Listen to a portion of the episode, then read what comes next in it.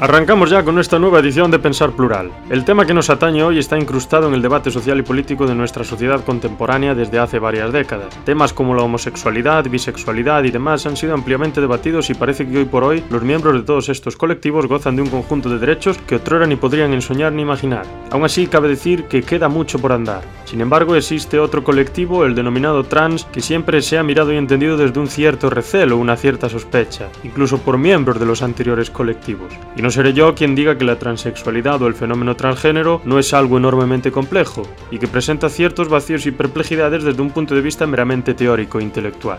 Hace unos días el gobierno de España aprobaba un borrador de la ley trans, aprobación que acabó por despertar críticas y comentarios procedentes de todos los sectores, feministas, conservadores, etcétera, etcétera. El borrador, que de dicho es cuanto menos polémico. Entre algunas de las presuntas acciones de las que incluye está la de eliminar a las mujeres como categoría jurídica o permitir que los transgéneros de entre 12 y 16 años puedan cambiarse de sexo con el consentimiento paterno así como que a partir de los 16 puedan hacerlo libremente, sin informe psicológico ni seguimiento ni absolutamente nada. Otro de los asuntos en disputa es que se permitirá incluir en el DNI categorías tales como indeterminado y demás, algo que a efectos prácticos no es beneficioso. Con todo, para debatir en el programa de hoy acerca de este asunto y para otorgar pues muchísima más profundidad al mismo, contamos con invitados que tienen mucho más que hablar en la materia que un servidor en este caso contamos con dos invitados, eh, colaboradores de la cuenta Capelin Love, quienes tratan de profundizar en su cuenta de Instagram en cuestiones de derecho, en cuestiones jurídicas,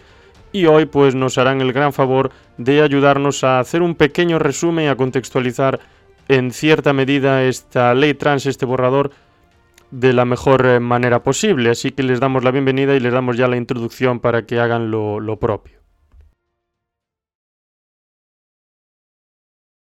Básicamente, lo que tenemos que hablar es un poco de, sobre la ley que está ahora mismo en vigor y mm, lo que se está planteando y lo que está generando polémica a día de hoy, que es un anteproyecto. Entonces, lo que tenemos a día de hoy es únicamente para mayores de edad y lo que ocurre es que para poder cambiarte legalmente de sexo, es decir, poder eh, modificar Mm, el, sexto, el sexo en el registro civil, se requiere de dos requisitos.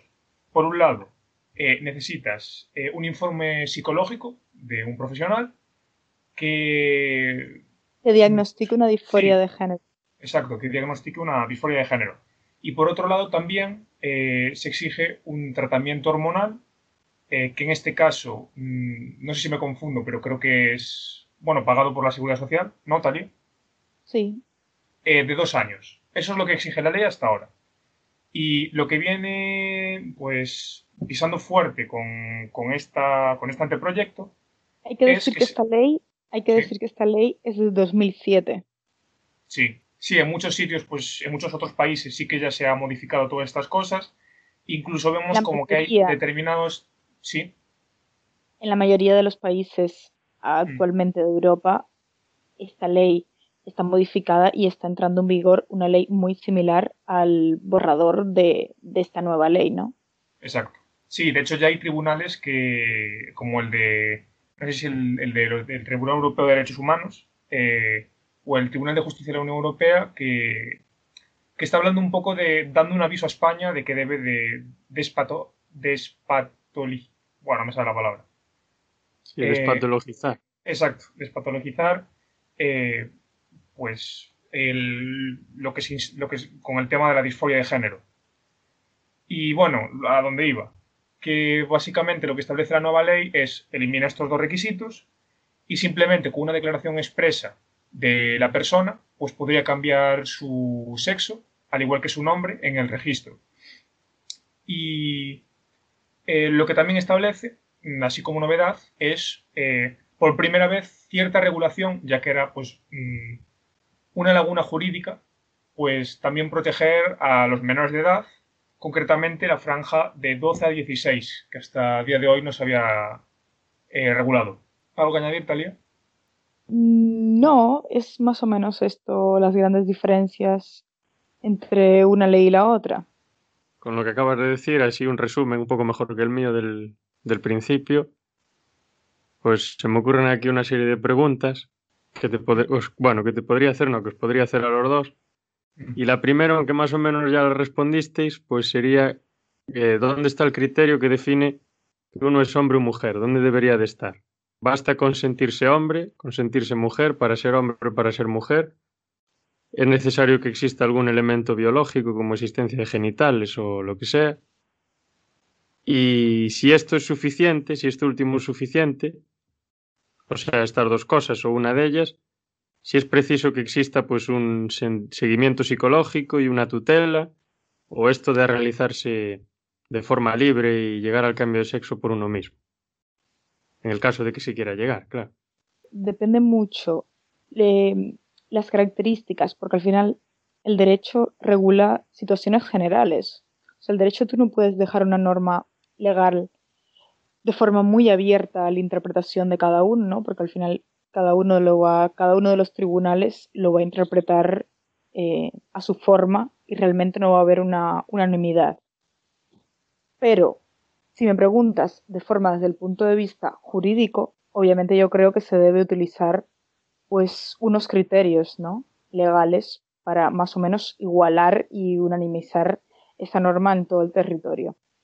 Pero por otro lado, si me preguntas desde el punto de vista opinión personal, pues sin embargo en esta medida tengo una idea mucho más abierta. Creo que hay determinadas cosas que el ser humano intenta definir, pero realmente no hay solo una forma de definirla, sino hay muchas formas de definirlas.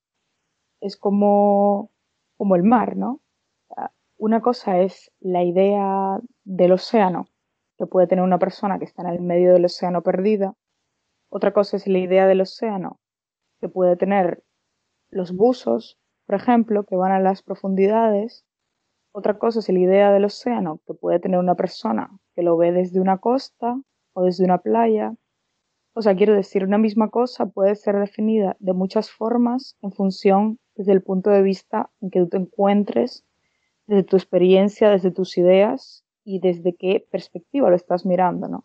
Y esto igual, creo que no está mal eh, la forma de, de clasificarlo de forma biológica, no me parece equivocada, pero no es la única forma de clasificarlo, es una de las muchas formas de clasificarlos y diferenciarlos. Creo que al final esto es un poco lo que se logra con esta ley, ¿no? Que en dependencia de tu propia idea o de tu propia definición puedas decidir sobre esto. Y obviamente creo que debe ser una decisión personal y una decisión pues muy pensada y muy sentida y muy meditada. No sé si tienes algo que agregar, Luis. Sí, sí, bueno, concuerdo contigo. En realidad, pues es lo que digo. Eh, el ser humano pues es imperfecto y por supuesto, ha creado el lenguaje y el lenguaje también es imperfecto. Entonces, pues muchas veces mm, también el ser humano busca mucho pues evitar la incertidumbre y entonces siempre gusta clasificar todo, conceptualizar y entonces a veces pecamos un poco de eso. Al final, pues como dijo Talía, eh, pues cada uno tiene su concepto de hombre y de mujer. Eh, y la verdad es que yo respeto en ese sentido todas las opiniones, pero sí que es verdad que mm, no creo que se pueda mm, perjudicar pues, al colectivo afectado por este tipo de cosas, o sea, a la gente que realmente le interesa pues, cambiar de sexo o utilizar esta ley para poder ejercer libremente sus derechos, pues no podemos emplear una definición concreta. Por eso creo que el mejor medio es dar eh, cierta libertad a, pues, a esta forma de, de cambiar de sexo libremente, sin atarse a ningún concepto concreto. Parece que también habláis un poco de que, bueno, no, no, más bien no habláis, lo interpreto yo de lo que decís, a lo mejor estoy equivocado, de que la concepción de hombre-mujer mayoritaria pues es una que se asocia con lo natural, pero que realmente hay muchísimas más concepciones más y que esa concepción hombre-mujer para que esté mm, recogida en un fundamento biológico no tendría que ser una conceptualización hombre-mujer, tendría que ser una conceptualización macho-hembra, por ejemplo. Hombre-mujer ya estaría cargado de connotaciones culturales y de roles de género y demás. Por lo tanto, no sería una división válida de efectos biológicos, sino que sería ya cultural. Sí. Sí, sí. Bueno, otra de las preguntas que tenía, que está bastante relacionada con todo, obviamente, con la anterior y con la siguiente, que será la última. Que dónde podríamos poner los límites de sentirte como como lo que sea, sentirte como X, con, con la incógnita. Por ejemplo, esto solo podríamos aplicar a cuestiones de sexo y de género, o también se podría aplicar a otras cuestiones como serían raciales o étnicas. Y un ejemplo pues podría ser si yo me siento negro o siento que soy de una tribu en algún país de África o parte de la etnia Han, de la etnia mayoritaria en, en China, pues podría tener yo derecho, un derecho, un conjunto de derechos que respetase mi preferencia en el que, en el caso de que me quisiese cambiar el color de la piel, por ejemplo, lo legitimase. O es esto una barbaridad, a lo mejor pues una barbaridad. Y es ilegítimo, y si es ilegítimo, ¿por qué lo sería? A ver, yo creo que en este caso hay una diferencia entre ser y sentir. Una cosa es que tú te sientas de una forma, que tú te sientas de una forma impulsa a que tú seas de esa forma, y otra cosa es que tú lo seas.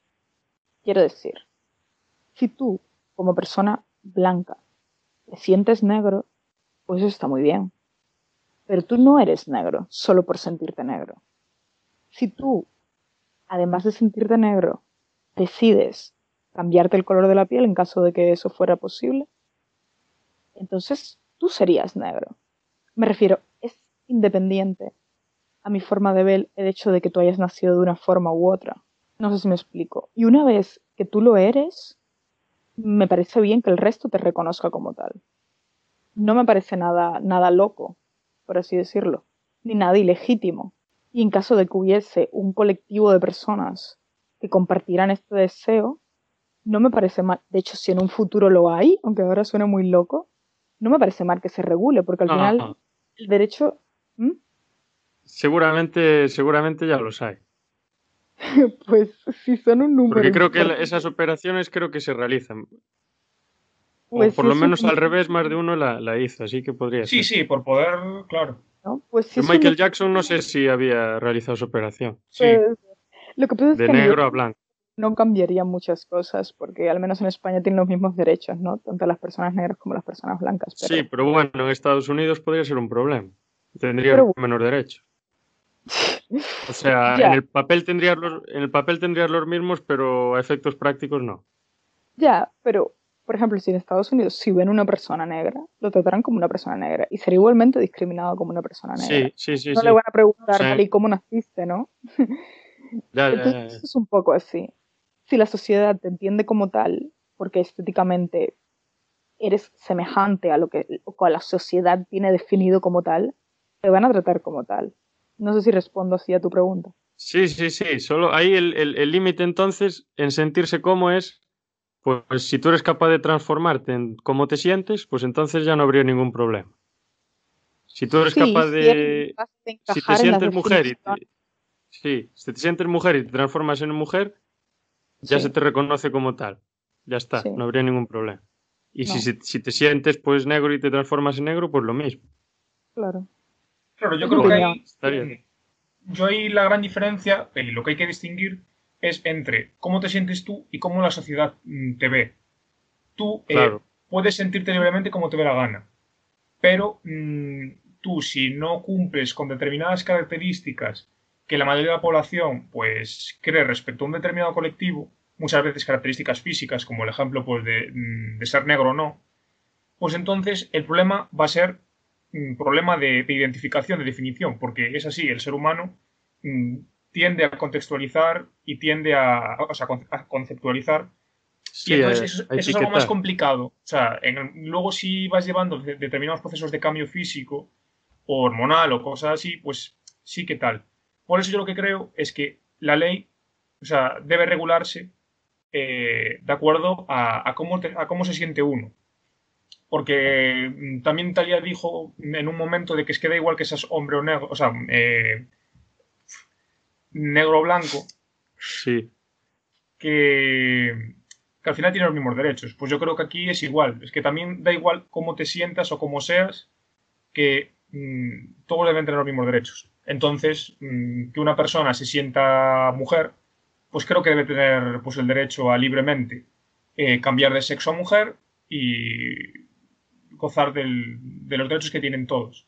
Sí, ahora se me ocurre otra pregunta. Bueno, esta no, no, la tenía planeada, pero bueno. Hablasteis del tratamiento hormonal que está pagado por la seguridad social, ¿no? Sí. ¿Y vosotros os defenderíais que los tratamientos a las personas que se quieren cambiar de sexo fuesen siempre financiados por la seguridad social? Eh, a ver, mm, yo, yo esto ya lo pensé alguna vez y, hombre, siempre que haya dinero, o sea, es muy bonito el decir, no, claro, si a uno, si a un país le sobra el dinero, pues puede financiar un mogollón de cosas. Sí, en eh, ese caso. En, caso de escasez, yo creo que hay mm, bastantes más cosas, por desgracia, que, priorizar. Ya no solo, porque al final la seguridad social no solo trata operaciones quirúrgicas o terapéuticas, sino que trata muchas más prestaciones. Entonces, al final, pues, hombre, ¿qué prefieres? Eh, ¿Que alguien se te muera de hambre o que alguien cambie de sexo. Pues al final yo creo que, la vida está por encima de eso. Entonces, si hay dinero, por supuesto. En caso de que haya que recortar, pues para mí hay otras cosas como la propia vida eh, o, el, o, el, bienestar, que, aunque bueno, en este caso también podríamos hablar de que del bienestar de la persona que no cumple con unas características físicas que no tiene. Pero al menos en relación a la vida, mm, tiene, hay que darle prioridad. Pero claro, el, no llevar a cabo esa operación puede suponerle a esa persona que, por ejemplo, caer en el suicidio, caer en una depresión tan grande que su calidad de vida está por los suelos. Ya. Ojo, al final. O sea. Pero bueno, sí, en líneas generales sí que. Y la. O sea, la, hormonación es otra. Ya, ya, ya, son cosas diferentes. Me refiero. No, no, que quiero decir que hormona, lo que las hormonas como que sí que tengo entendido, si no me equivoco, vamos, no lo he mirado, pero sí que tengo entendido que te lo proporciona la seguridad social. Pero para las operaciones hay listas de esperas enormes. Sí, son Y al final no queda. Como que el acabado, ¿vale? Por lo que he escuchado, no, no queda tan bien como si tú lo hicieras por lo privado. Y claro, por lo privado es muy caro, pero la mayoría de las personas que se tienen sometido a este tipo de operaciones al final han tenido que hacerlo por lo privado. Si se lo pueden permitir, claro. Sí, si no tienen que estar esperando 5, 6 o 10 años a lo mejor. Y al final igual el resultado no te va a ser tan... Sí, sí, sí. Entonces ya tengo la última pregunta y ya os dejo libres, que es la más corta de todas y que ahora está va un poco más orientada hacia un tema político. Que sería con lo dicho sobre el borrador de la ley trans y todo lo que hemos hablado, pues ¿cuál creéis que es el problema o los problemas de algunos colectivos feministas en relación a este borrador? Porque muchos colectivos feministas se posicionaron en contra de lo que estaba presente en este borrador y yo supongo que es por una cuestión política, porque esos colectivos feministas son colectivos clásicos el feminismo clásico de siempre, y esos están más en las órbitas del Partido Socialista. Pero vosotros qué creéis que hay algo más y también cuáles creéis que son esos problemas que están destacando. A ver, eh, respecto a los argumentos en los que se basa eh, este tipo de colectivo, mm, el principal es el que habla de, bueno, son dos, pero el principal es el tema de una persona que se cambie de sexo eh, en, lo que en derecho denominamos en fraude de ley para, por ejemplo, pues evitar que mm, sea susceptible de aplicación la ley de violencia de género. Vale, ya para empezar, mm, pues lo que dije antes. Eh, en derecho tenemos pues lo que se denomina el fraude de ley, que es un mecanismo para evitar que una ley se utilice eh, de una forma mm, diferente a la, su finalidad para poder evitar otra. Entonces, mm, ahí ya partimos de ese mecanismo. Por ejemplo, eh, el caso de que un hombre eh, agreda a una mujer y que luego se cambie de sexo. Ahí ya claramente, pues muchas veces se va a ver que, se ha aplicado la norma en fraude de ley y por lo tanto no valdría. Y luego, en el caso de que... perdón, perdón que te interrumpa. Sí, sí, sí. Si, si, si entonces el, el hombre se cambia su sexo a mujer después de agredir a una mujer, entonces no se le puede aplicar la ley de violencia de género. A ver, en ese caso sí, porque en, porque en, ese caso se llamaría lo que es la retroactividad de la norma y, y entonces pues podría, o sea, lo ha realizado siendo hombre. Ah, vale, vale, vale. Pero aunque fuera, ya, aunque fuera en el caso, que bueno, me parece un caso que, si, si, no se da, se da muy poco, que sería el caso de una persona que con, el objetivo de agredir a su mujer se cambiara de sexo para, para evitar en ese caso, pues al final es una tontería también, porque se aplican otras normas. Si tú, o sea, tendríamos la, normativa en relación a la violencia doméstica, podría ser un delito de lesiones, podría ser un delito de, homicidio incluso si se llega a eso, o sea que al final ahí no habría problema ninguno. Eh, y luego eh, estaría el tema del deporte, de que también se ha hablado de que pues hay gente que puede cambiar su sexo y que, o sea, con las características físicas de un hombre, pueden acceder eh, pues a la categoría femenina y así pues poder obtener resultados más positivos de los que obtendría en, su categoría. Ahí, pues, bueno, yo no soy muy enterado de, esta normativa, pero bueno, lo estábamos hablando el otro día Talía y yo, que que hay como una especie de requerimientos en relación al nivel hormonal que tengan y no dejan a cualquiera entrar en las competiciones. O sea, tú no puedes entrar libremente solo porque hayas cambiado de sexo. ¿No es así, Talía? Sí, tienes que tener un nivel hormonal determinado para que te incluyan en categorías de mujer o categorías de hombre. Hubo un caso en África, no me acuerdo en qué país, una... En teoría era mujer, pero al final se descubrió que era un hombre y estaba compitiendo con las mujeres y ganaba absolutamente todo. Pero no me acuerdo ahora mismo de qué país era, una atleta, de una... Yo debía ser corredora de, de 3.000 metros o de 4.500, no sé qué. Ya, bueno, pero al final son casos aislados, son casos que se dan... Sí, son muy particulares. Además, en, sitios donde precisamente pues, la seguridad jurídica no es la más adecuada, ni, ni, tampoco hay garantías de derechos, ni, ni nada de eso. Entonces no creo que se pueda utilizar como excusa. No, no, no. Eso era un caso entre, entre 200.000. Ya.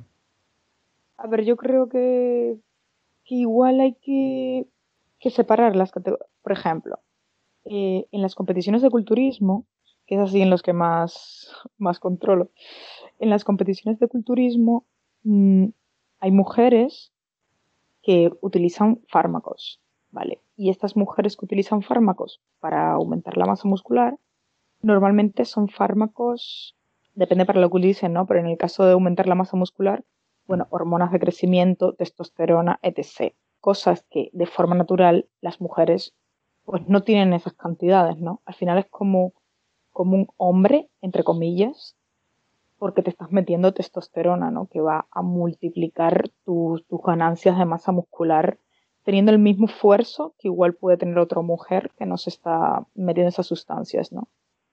Y entonces, claro, vas a tener como una mejora, sería como una pequeña trampa con respecto a las mujeres que van de forma natural, ¿no? Y claro, ahora mismo en el mundo del culturismo hay determinadas competiciones, determinadas federaciones en que hacen controles hacen controles antidoping y controles sorpresa. Y entonces esas competiciones van las personas que quieren ir de forma natural, que realmente no se han utilizado ningún tipo de hormonas, tanto hombres como mujeres. Y luego hay otro tipo de competiciones donde no se realizan ese tipo de controles y sí que es un poco más abierto. Y que la mayoría de la gente, por no decir todos, sí que utilizan ese tipo de fármacos. Entonces, mm, es un poco así. Al final, no sé, yo no lo veo como...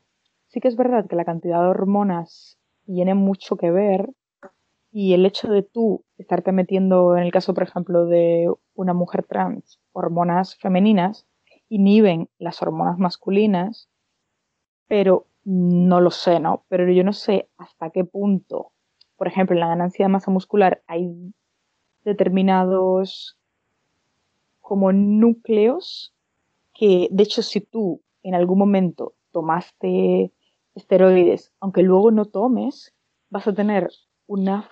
Mm, vas a estar como más predispuesto a ganar masa muscular, aunque ya en ese momento no lo tomes.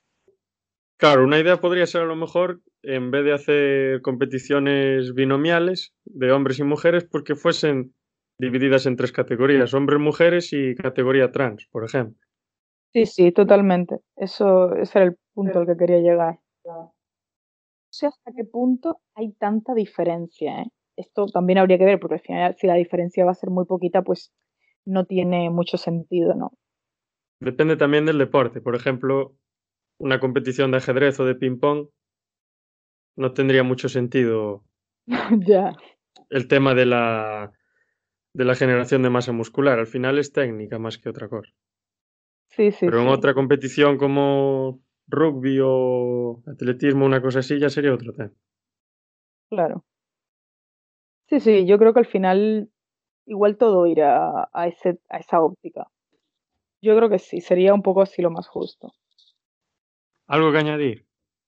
Sí, bueno, yo quería, pues como conclusión final, eh,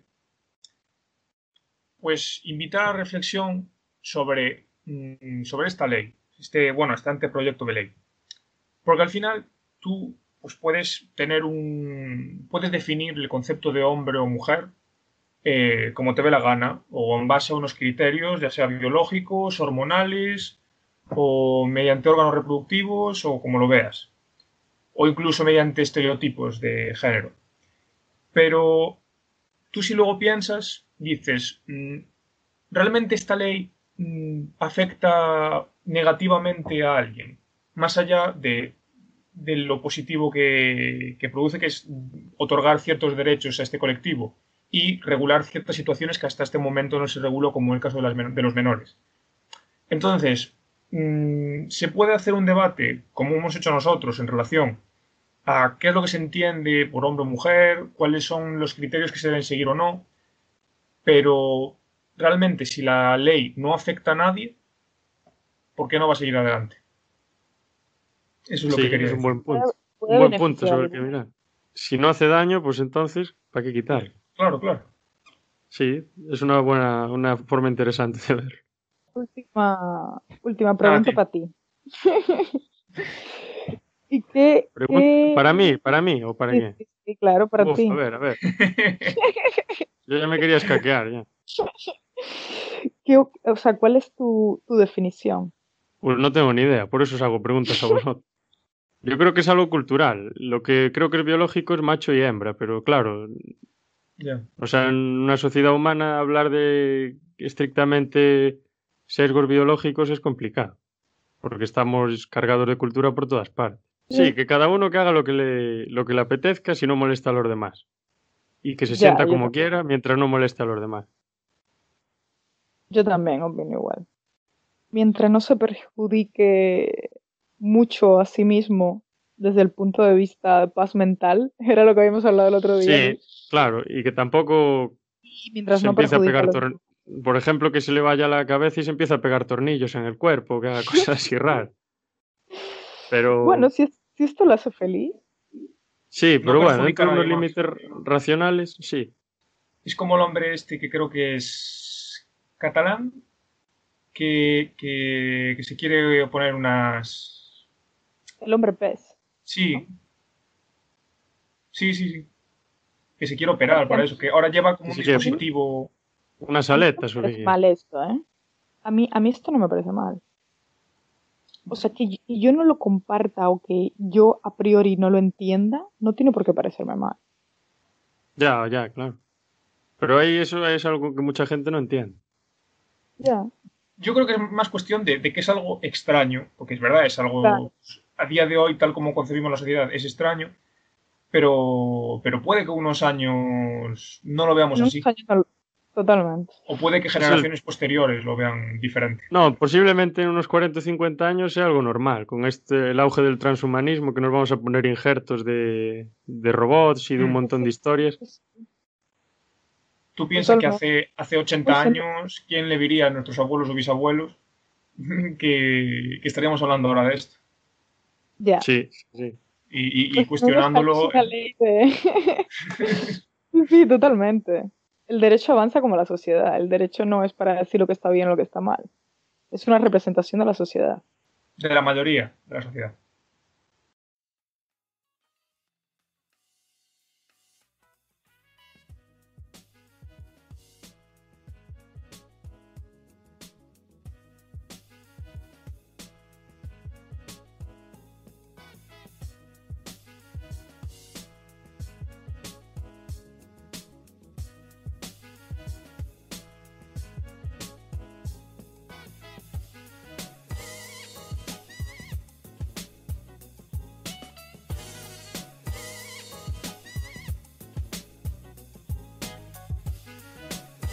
Le damos nuestras más sinceras gracias a estas dos personas y procuramos vernos cuanto antes. Les damos también las gracias a nuestros oyentes y esperamos que también pues estén escuchándonos cuanto antes, en cuanto subamos algún tipo de material eh, nuevo. Nos vemos en eh, pronto, nos vemos muy pronto y supongo que con temas mucho más interesantes que este, que ya lo es bastante. Muchas gracias por escucharnos, muchas gracias por estar ahí y gracias también a los representantes de Capelin Low por hacer eh, que esta labor sea mucho más sencilla. Muchas gracias y hasta la próxima.